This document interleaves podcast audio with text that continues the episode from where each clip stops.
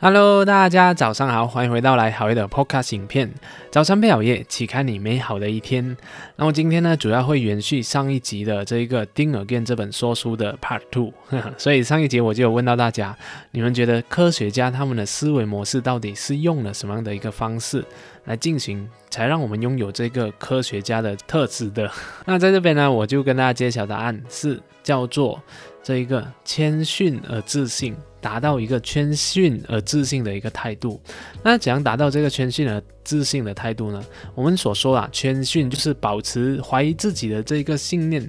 到底是不是就是那么的正确？是不是还有其他不足的地方？这个就是我们所说的谦逊。然后自信是什么？自信的态度就是说，我相信自己的这一套方法，我相信我可以做得到，因为。就是我用的这一套方法来帮助我达到成功完成某一件事情的，就是我相信，哎，我做 podcast，呃，就是这样的一个方式来做的，就是先把这个稿给就是熟悉一下，然后了解里面的意思，然后就可以开始来开拍，然后开拍的时候呢，录音的这个软件另外开一个，然后才来开始做这个。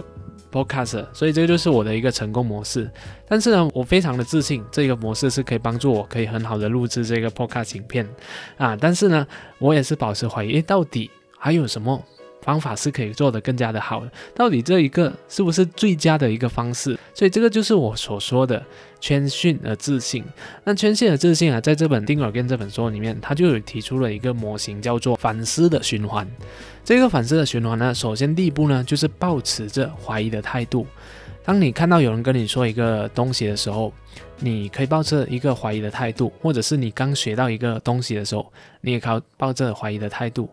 当你抱着怀疑的态度呢，这时候我们的第二步就是拥有一个好奇的心态，去用这好奇的心态去查证一下。到底这个事情它的来龙去脉是怎样的？当你有有了这个呃好奇的心态，你就会去开始做一些功课，去调查一下，诶，他都说的东西是不是对的？然后自己也尝试一下，到底这个方法是不是可行的？这时候你就会有所发现，诶，到底有哪些部分他说的是对，那又有哪些部分是他说的不足的地方的？所以这时候我们有所发现，然后当你有所发现的时候呢，你就可以不断的改进，诶，不足的地方是哪里？这时候呢，你就达到了一个谦逊和自信的态度，就是你知道有些地方是我可以学习借鉴的，有些地方他说的的确没有错，但是还有一些地方我可以弥补一下他这样子。所以呢，这个时候呢，就是我刚刚所说的谦逊而自信的这个态度，我不就是百分之百肯定我的方法是一定对的，但是呢，这一个方法的确帮助我成功完成了这件事情，所以对于这一个方法，我是非常自信的。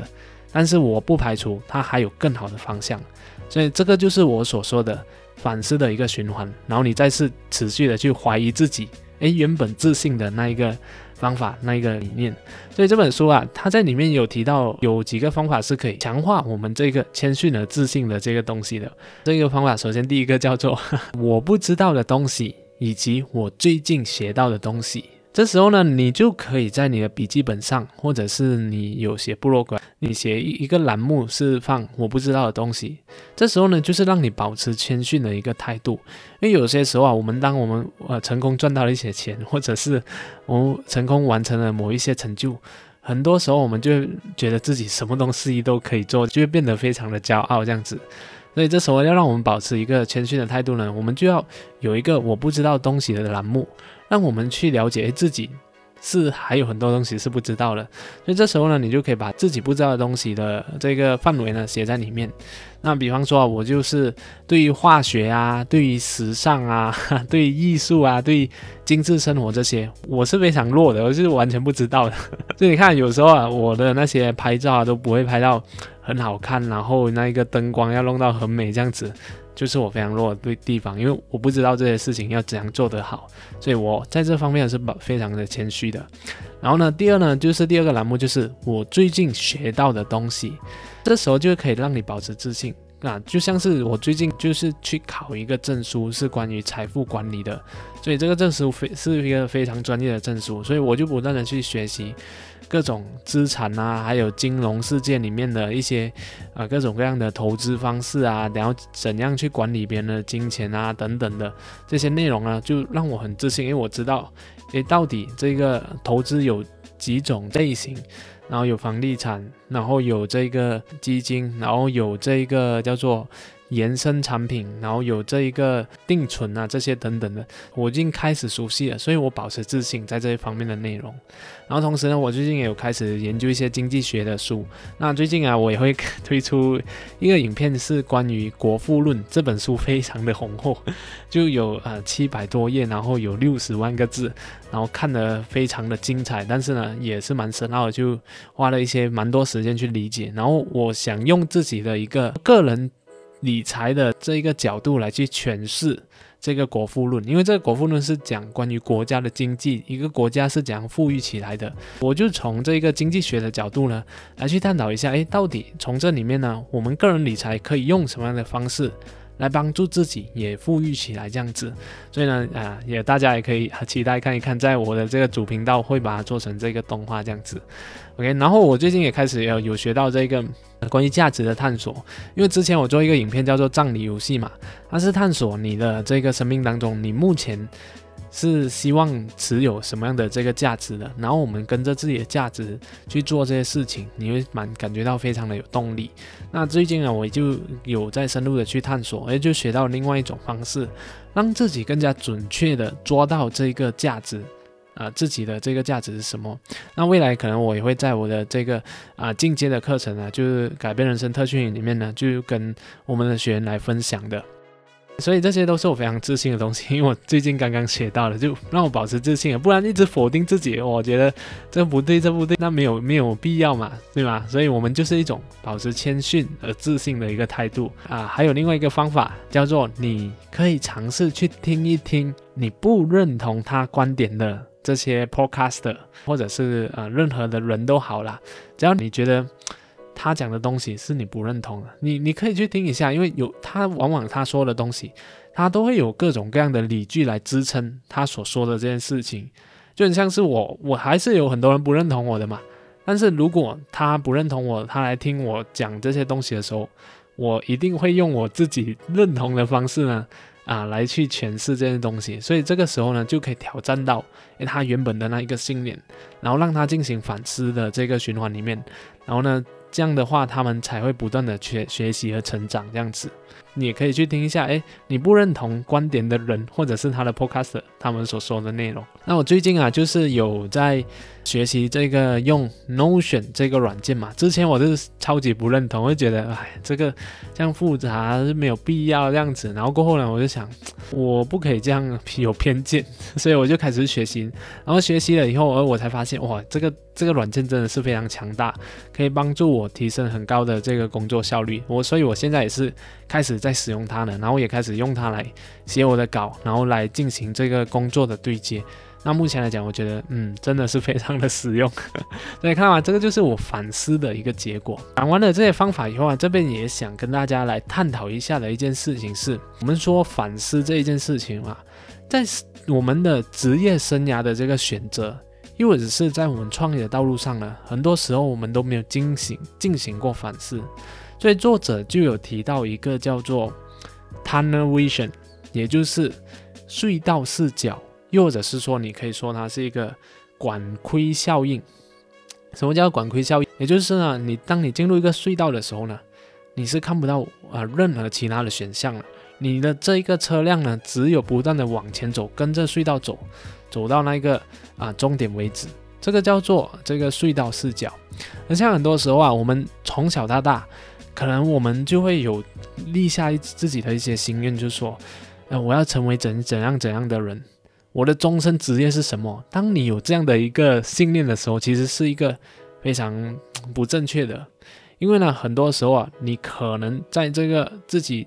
觉得对的这个事情去发展的时候，可能你会发现有其他的选项，但是你一直不断的告诉自己，我一定要成为医生，我一定要成为医生，我天生起来呢，我的爸爸是医生，我的公公也是医生，所以我要成为医生。为什么你要成为医生呢？